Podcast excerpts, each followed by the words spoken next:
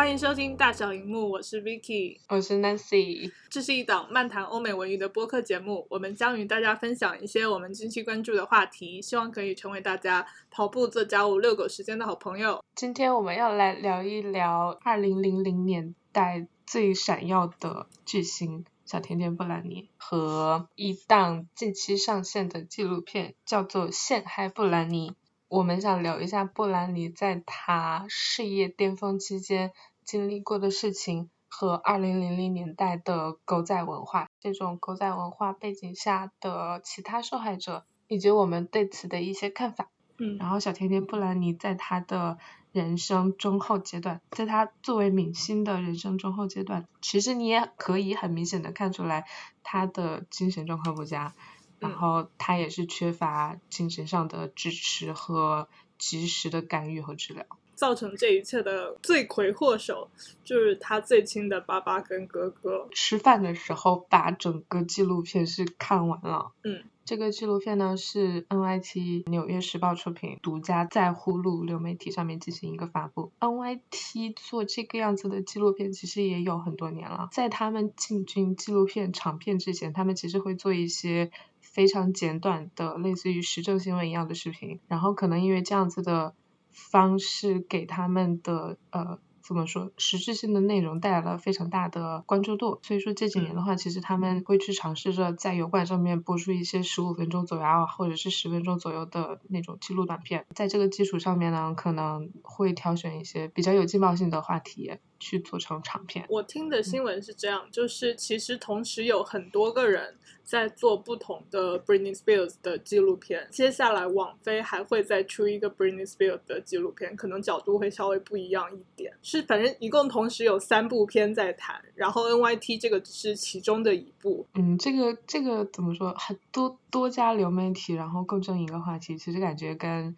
跟 Taylor Swift 的纪录片，然后跟前几年其他的一些流行明星，比如说 Michael Jackson。嗯，感觉跟他们的纪录片性质上面可能不太同，但是对火爆程度是差不多的。其实我觉得这个现在出来的这个纪录片《Friending Britney》有一个我很想说的，就是它这个标题起的特别好。呃，两个意思，一个是呃陷害 Britney Spears，然后另外一个 Framing 是狗仔队就是在拍照的时候。然后对焦把他的那个镜头放在他的身上，你要看到他的哪一块的这个就是构图的这个意思。然后我就觉得哦，这个好妙哦。而且他这个名字也很言简意赅。如果说在就是传播率上来讲的话，其实也很容易让大家就是记忆深刻。我感觉纪录片里面讲到的东西，其实。大部分就是有关注过跟布兰妮相关的社会社会新闻的话，里面讲到的东西都是大家所知道的。只不过这个纪录片借这次机会的话，请到了一些布兰妮身边或者是布兰妮曾经身边停住过的人，嗯嗯，从他们的角度去讲讲一下他们的故事。然后这个纪录片除了让大家清晰的意识到布兰妮现在所所处的这个状态是。是人为导致的以外，纪录片里面也有人提过，想通过这个方式让大家想起来，最先开始大家关注布兰妮的，就是初衷和主要原因，是因为她真的是一个就是很棒的一个 star，很棒的一个骨特。经历过了这么多年的就是起起伏伏，可能现在很多人觉得她就是一个命，她就是一个表情包，就是一段流行历史，忘了她是一个人。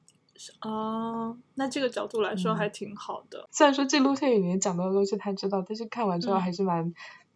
怎么说蛮嗯蛮心酸的。对，可能你把就是跨度十年、十二年的事情浓缩到一个小时来看，你就会发现，就是那个情绪就很容易被带动的比较对激烈，其实非常容易被带动。而且我觉得题材应该是咱中国老百姓喜欢看的那种题材，是就是什么小镇姑娘、小镇女孩，然后从小喜欢音乐，而且又勤奋好学，最后通过自己的努力。然后一步一步走上了这样一个，走上了这样一个产业，走上了这样一个舞台。嗯。再后来，在事业中期，由于遇到了不对的人，由于公众不愿意放过他，然后一步一步走错，一步嗯一步走到走到现在。这个纪录片里面其实还有一点还蛮有趣，他请到了很多涉及到布兰妮这么多年这么多官司中间的律师，然后请他们就是尽量以一个客观的角度去去解释一下这个法律法律 term，解释一下这个情况。嗯我觉得这个纪录片最后其实也是对现在美国法律系统性的一个漏洞的一个抨击。纪录片里面还提到一点说，嗯，布兰妮在这一整个官司跟他跟他哥哥跟他父亲的这个嗯法律纠纷当中，其实他除了为自己的律师要付钱，他要为他爸爸作为他的监护人付钱，嗯他还要为他爸爸请的律师去付钱，基本上所有人所有人的开销都是他在支付。嗯但是他他打官司的初衷只是，我觉得我是一个正常人，我是一个怎么说有自理能力的正常人，我可以为自己发声。嗯他他其实过去十二年的话，他自己最终的目的就是我想我想摆脱其他人的一个控制。嗯他还说，如果说我不能摆脱我父亲的控制的话，我宁愿一直不工作。然后嗯这其实也解释了他前些年的时候，他第二次在呃拉斯维加斯要去进行一个赌场助演的时候，在发布会的第二天，突然一下就宣布我不会再参与这个这个项目了。嗯这个事情在当时刚刚发生的时候，其实很多人都说布兰妮是不是又经历了一次就是心理的崩溃，所以说还需要休息。嗯，这几年的话，可能才有一些嗯粉丝或者是媒体渐渐的，就是意识到了当时的异样，其实背后还是有隐情。怎么说 Free Britney 这件事情呢？其实，在一两年前，我觉得就在互联网上各个角落都有看到，在 Tumblr、在 Instagram、在哪里你都能看到这样的东西。主要是因为 Britney Spears 那时候在 Instagram 上发的自己跳舞的视频，大家都觉得她的眼神是试图想要跟大家说什么。互联网的小角落发现了这样子的异常。对，而且很多人就是会觉得你这就是一个阴谋论嘛，但是我觉得那时候在 LGBT 圈，在各个亚文化里面就已经在传开这样的理论了，然后大家也在发现这一两年没有怎么看到 Britney Spears 出来，基本上有拍到狗仔队，就是还有他有去星巴克买买咖啡什么的，always 去星巴克买咖啡，对。以及去 Zara 买打折产品。是，然后我们现在就知道，哦，原来就是他所有的钱都被他爸跟他哥给控制了，然后他每个月只有一千五百美元的生活费。很多人的愿望其实也是很明确、很简单，就是希望 Britney 可以在每一天醒来的时候，觉得第二天还是可以变得更明亮。电影里面还有一个曾经在 Britney case 上面工作过的律师助理发来匿名的，就是 voice over，然后讲说、哦我具体做过什么我不能讲，但是我可以告诉你们。你们之前在网上做的一些猜测，或者是你们写过的阴谋阴谋论帖子，其中有一部分是对的。然后这样子的一个那个 voicemail，其实当时好像是给 Britney 的粉丝带来了带来的了希望。望，对，很大的希望。因为布兰妮的话，她现在就是非自由之身的主要原因，是因为她零八年、零七年的时候经历了一系列被曝光在公众面前的那种 mental breakdown。那啊段时间他他先是在在生完第二个小孩之后，马上和他的前夫离婚。嗯然后在此之后呢，媒体和高仔对他穷追不不舍。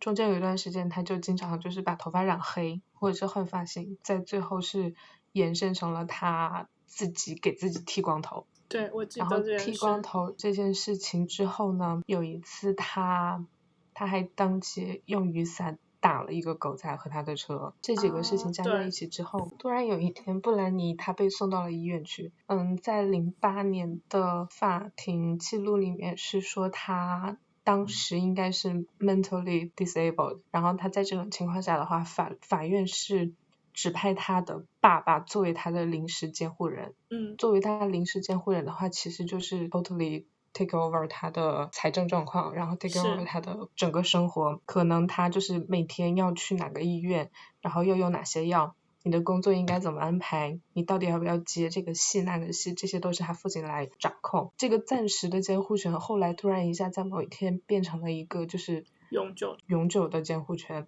纪录片里面就提到，在美国的话，这样子的永久监护权一般都是针对年长人士才会执行。嗯而且基本上所有就是被执行说你被指定你现在就是要被监护的人哈，你想通过法律程序去取消这个监护，基本上是不可能的。他的那个纪录片的结尾其实是非常非常简洁明了的，就是讲明了一个道理，嗯就是制作这个纪录片的人。他得到的结论是，布兰妮的话，他自己作为一个 IP，他自己作为一个两千年代的一个流行文化符号，嗯他自己本身就是一个万金油，他就是一个经济产业。他这个经济产业，即使是在他没有任何工作的情况下，他也是可以创收的。这就导致，嗯，长期可以活跃在布兰妮身边，而且就是持续在这个小圈子里面工作的人，可能他们就是做事或者是看事的角度，不会单纯的从我要为了布兰妮好而出发。对他现在最大的问题就是所有的人身安全跟他的金钱都不受自己的控制。对能够成就这么多事情的一个流行巨星来讲，其实是一件很不可思议的事情，而且是在二零二零年的美国，这件事情还发生了。在在强调法治，然后强调诚意正确的美国，竟然还有人能通过合理合法的方式，通过法律，通过不同的律师去把这个女人给囚禁起来。而且囚禁的这个人还不是说一般的人，还是一个他有 social media 有几万的 follower，然后在全世界影响力很大的这么一个人，然后也能把他囚禁起来，所以这件事情就对大家来说都是一个很大很大的震撼，特别是对之前没有了解过这个事情的人来说。就非常不可理喻，非常荒诞，而且囚禁他，就是说强制你一定要有一个监护人的初衷和理由，是我们觉得你不能自理，你在经济上面不能自理，你很有可能会被骗，然后还说他不能自理，因为他虽然说有小孩，但是他不能好好的做一个母亲。那我觉得这些事情说出来就很荒诞，因为布兰妮啊她实话实说，她作为一个完全没有背景的一个小女孩，能从小镇。然后走到迪士尼频道面前，逐步走成一个拥有白金唱片销量的一个女明星。从她早年的采访和她幕后工作记录，你都可以看出来，她是一个对自己事业非常非常有想法的女人。她说过一句话特别著名，她说：“我不是那种光听自己经纪人说话的女生，我我想 take take control of my my work。”然然后这样子的人，你竟然说她没有自理能力，真的就是很很荒诞，所在的那个处境是一样的，完全是没有变好。而且那个时候刚好是刚好是美国狗仔文化、小报文化可能就是发展最盛行的时候，因为那个时候其实还是怎么说是纸媒行业发展的一个高峰期，最后一个高峰期。所以嗯，那个时候的话，美国其实嗯每周甚至是每几天都会有不同的娱乐杂志、八卦杂志出品。那这些娱乐杂志、八卦杂志为了提高自己销量，其实可以说是不择手段。在当年可以产生巨星的那样一个背景下面，如何才能吸引公众的眼球呢？那肯定就是找出这些最红的人、最劲爆的、最不为人知的一面。对，所以当时其实狗仔行业是非常非常旺盛，可能那个时候像布兰妮或是贾斯汀这样子的巨星，你想去拍他的照片，拍到好的照片，真的可以一张卖几百万。是，就算到现在，其实你看，就是能爆出新闻的，也都是去报那些。对，你说，我觉得现在的话，特别是二零二零年代，就是我们现在生活中间已经没有巨星了，就是只有九十年代和零零才会有广为人知的巨星，只有那个年嗯代才会有歌手可以有百万销量，然后也只有那个年代才会有演员可以拿到千万级的票房。嗯，现在的话，感觉更多的明星不会得到那样子的一个关注度，所以流行明星跟狗仔互动，花钱雇狗仔拍自己的街拍。还有在呃狗仔拍的时候带奇奇怪怪的东西，让大家呼吁大家去做别的事情。加菲和艾玛斯道。对，如果说是从这个角度来讲，其实现在现在明星跟狗仔的关系已经到了一个就是稍微稍微良性一点的状态。真的很好笑。而且最好笑的是，二零二零年期间，因为疫情，所有人都在家，而且很多人就不在洛杉矶，名利场跟 NYT 就报了一些呃，在二零二零年期间，狗仔要怎么艰难的恰饭这件事情的文章。风水轮流转，风水轮流转。然哦，我还记得那篇文章，选的头图是大本跟安娜在遛狗。遛狗。我我不得不说，就是二零二零年是非常艰难的一年。大本和安娜遛狗的照片呢，就是某种意义上来说，也是我们这一年的。就是精神食粮和和慰藉，而且其实就是二零二零年，基本上，嗯，你可以说是大部分的明星或者是 celebrity 都没有工作。那没有工作的情况下，你又不能去，你又不能去公共场合吃饭、party 啊，或者是喝酒。那，嗯，那那可能对于加州人来说，就只能出门遛狗了。然后二零二零年的街拍真的是带我见识了，就是不同大大小小 celebrity 家里的可爱狗狗。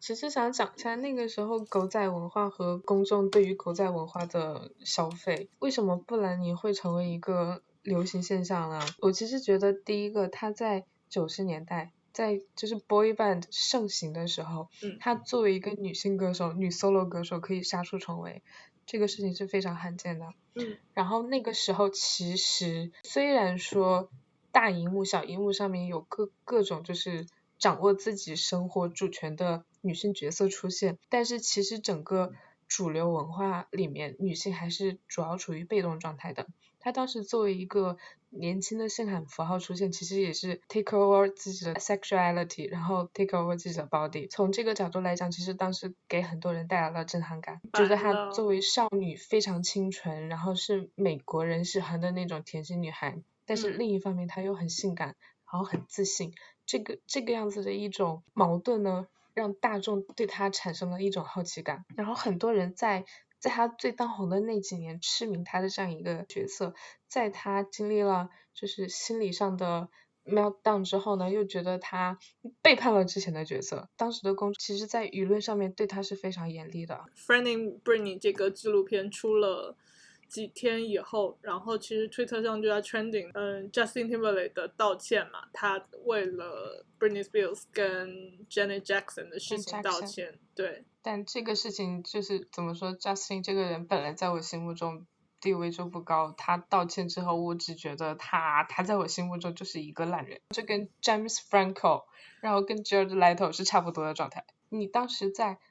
男女双方事业都是如日中天的时候，你竟然就是以一种非常小人的方式做出这样子的事情，把女方的事业一下子拉到谷底，真的很难看。而且十几年前的时候，你不道歉，你还逼着女方不断的就是走到公众面前去接受采访，然后你甚至还拍 MV 去隐晦的就是 diss 人家。对，你十几年之后的今天，你被逼道歉有什么用？我我缺你这个道歉吗？你的道歉可以弥补什么？你在被逼的情况下才出来道歉，而且是非常及时的道歉，就觉得这个人真的是很很见风使舵。这个事情就也能看得出来，好莱坞对道歉这件事情有多么的 care。我觉得他这个道歉真的不是给本人道歉，是。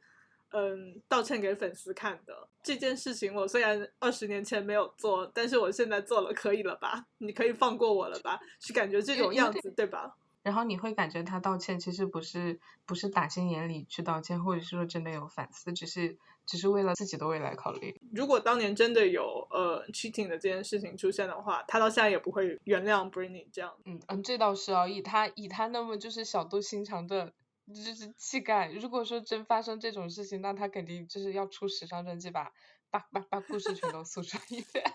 抛开他跟布兰妮的，就是名人光环、名人外衣的话，嗯，就我们把这件事情看作普通的男女朋友关系去看待，他也是不算健康的。对。因为实话实说，当时他们呈现在公众面前的形象是男才女貌，嗯，然后互相非常。爱慕对方，在这样一个情况下，那你们肯定是不管怎样，不管是从生活上面还是从事业上面，嗯，谈了那么长时间，应该都是要为对方着想的。嗯，如果说你真的是在乎女方的事业，你知道女方事业当中会遇到的困境，你为什么还要就是故意在在节目上面说出，嗯，虽然我知道。我女朋友就是她打的是纯情但是且性感的基督教女孩的形象，但是我跟她走过，你为什么要故意这个样子？而且实话实说，她当时在的那个高度，她其实不需要去做这些比较低三下四的噱头，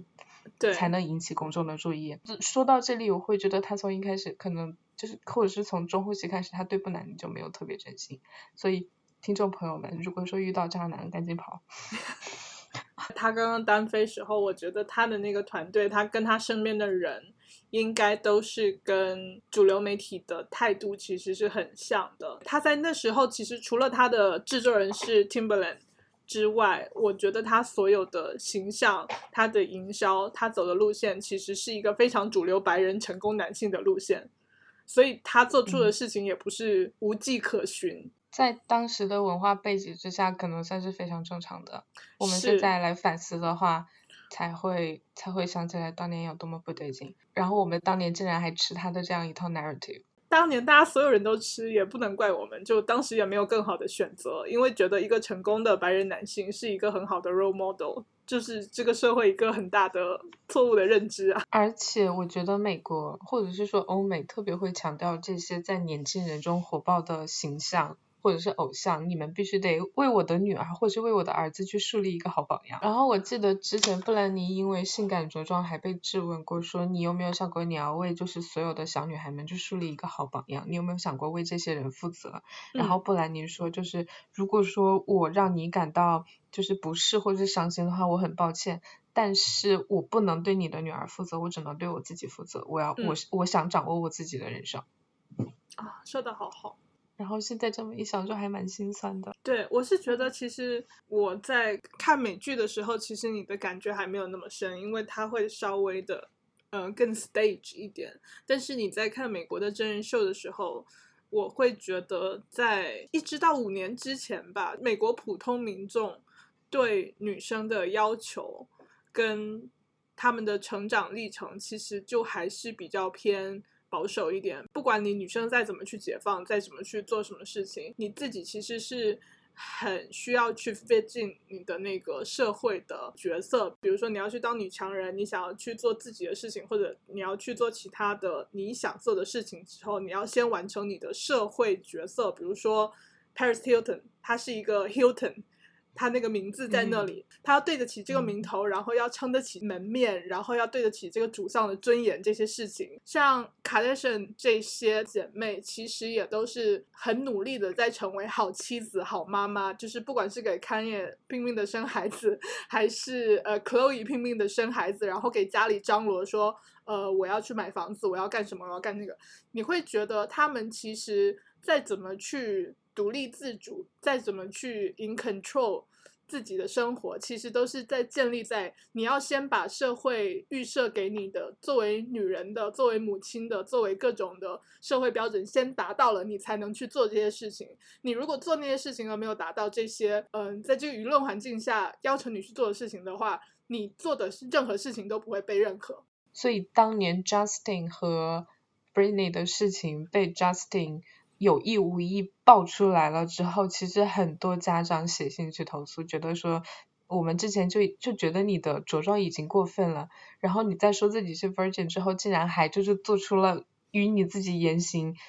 违背的行为，你真的是应该注意一下你的行为，因为我的女儿、我的孩子们都在看你。对，然后就是甚至连 Miley Cyrus 她的爸爸。也就是在媒体上说过，他非常担心 Britney Spears 会把他的女儿带成 stripper。我实话实说，如果说是真的，嗯，非常关心麦莉的家长的话，你你其实不应该说出这种话，你应该就是应该更多、更更多、更好的去关心一下女儿，而不是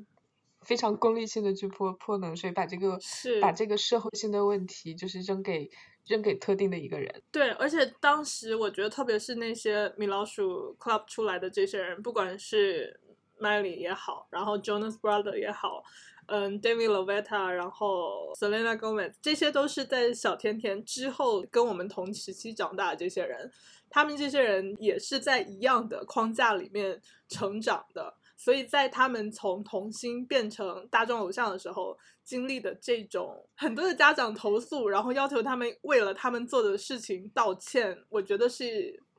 也是一个很有意思的现象。这个情况其实，我觉得 Miley Cyrus 当时他受到的争议可能比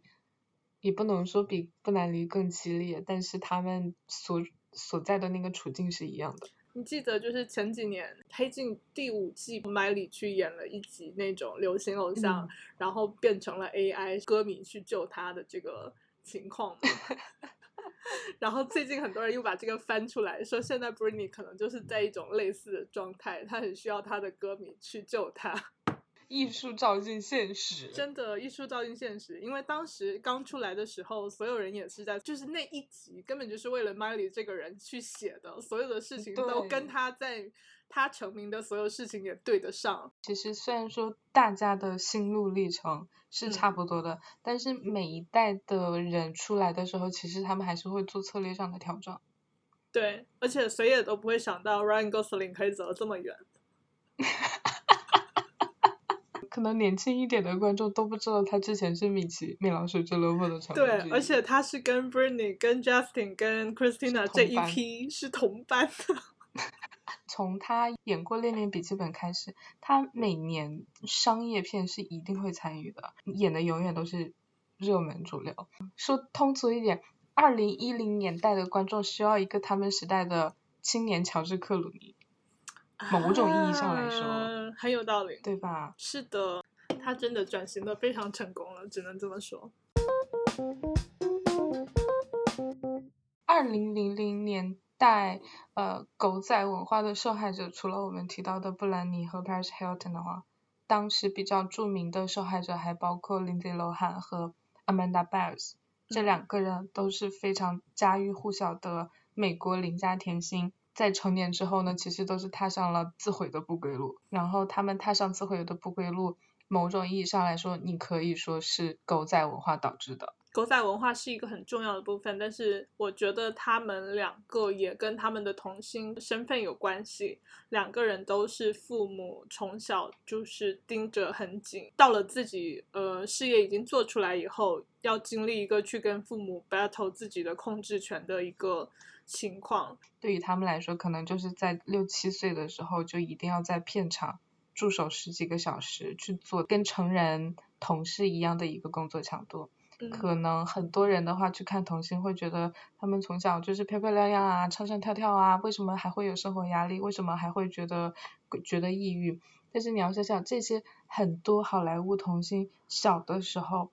其实对父母来说他们就是摇钱树。很多人做童星的时候，父母是全职陪伴在身边，这样子的话，你很小的时候，可能在四五岁、五六岁，你就被全家寄予了厚望，你会被灌输说。我我们全家都是为了你。如果说你现在不好好工作的话，你你就是对不起全家。然后很多童星其实从小的话经历了这样子的一个精神上和生理强度上的一个打压，其实他们在进入青春期了之后是是会想方法反抗。有些人反抗可能是迅速转型，然后更多人的话可能就是刚好也是在好莱坞这样这个一个圈子里面，可能就是走上了自毁的不归路。然后啊，对对对，说到这个的话，就刚好想起来了，好莱坞黄金年代的另一位童星，那个 Judy Garland，她其实也是很早的时候就入行，他当时演《绿野仙踪》的时候，其实已经进入了青春期。嗯嗯，那那我们大家都知道，青春期的话一定会是有生理生理曲线上的变化，你也会有身高上的变化。对。他这样子的一个变化，在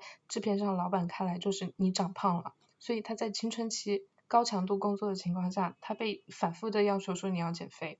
那当时长身体是肯定是不好减肥的。对啊。嗯，但是好莱坞的做法是，就是我给你开减肥药，但是当年的减肥药副作用是非常大，现在的减肥药副作用也很大。嗯嗯。听众朋友们不要去尝试。是的。当时的话就是给他开呃减肥药，减肥药的副作用就是晚上睡不着觉，晚上睡不着觉的话，那就给他开安眠药喽。安眠药的副作用是头会疼，那头会疼的话，那就继续给你去开止痛片。很多药片再加上那种高强度工作的压迫下，他其实是迈上了酗酒的不归路。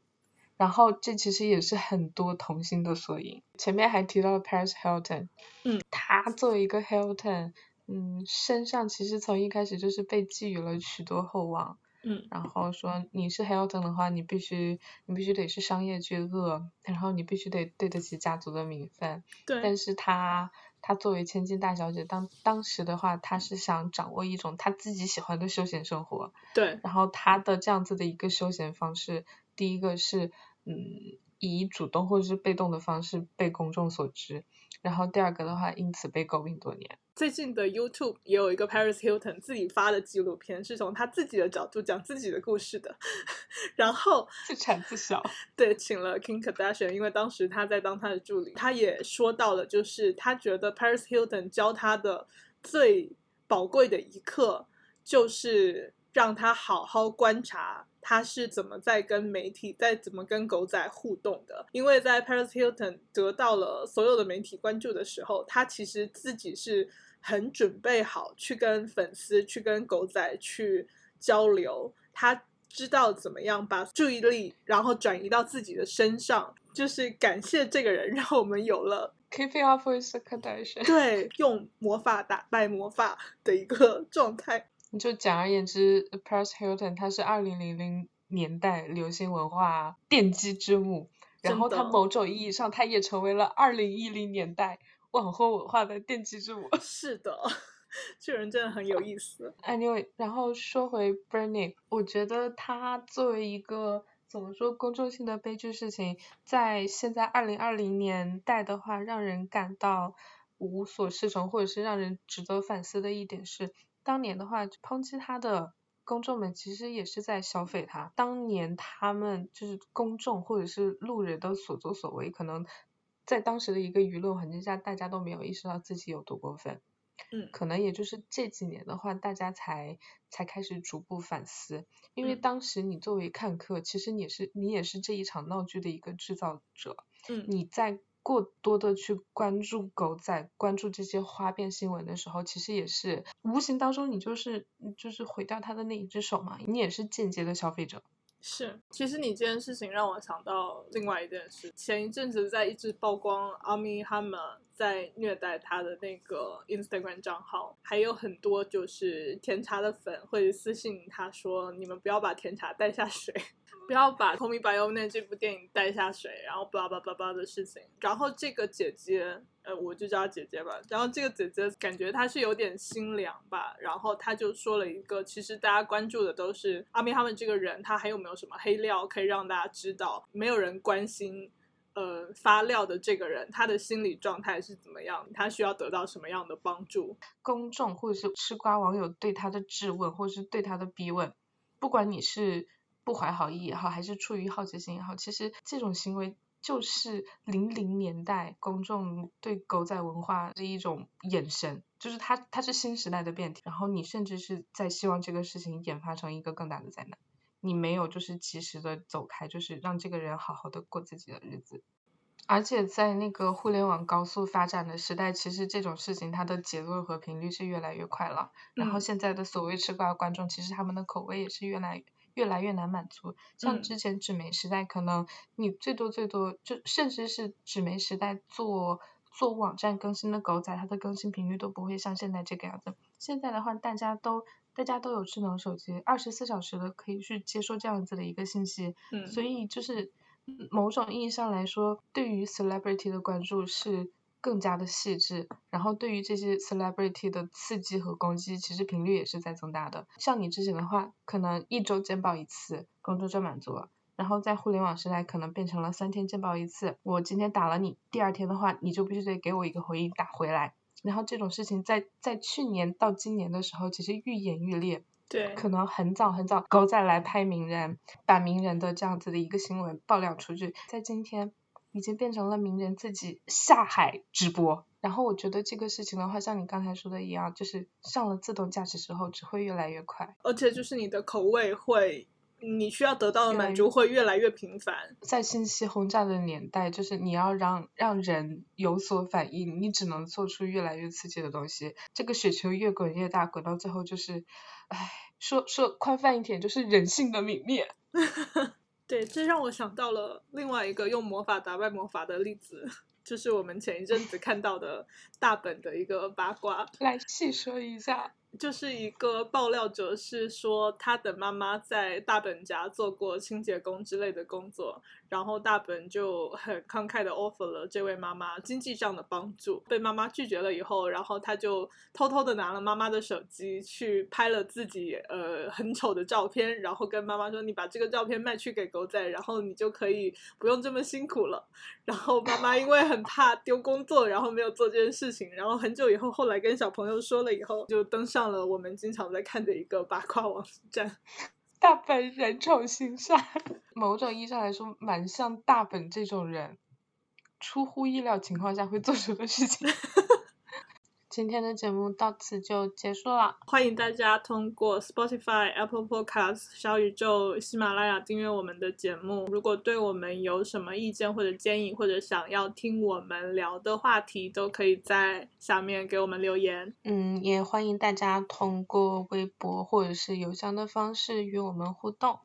我们也想感谢一下在微博、豆瓣以及其他平台。给予我们关注和鼓励的朋友们，谢谢大家，谢谢大家，我们会继续努力的，我们继续努力吧，那就下周再见了，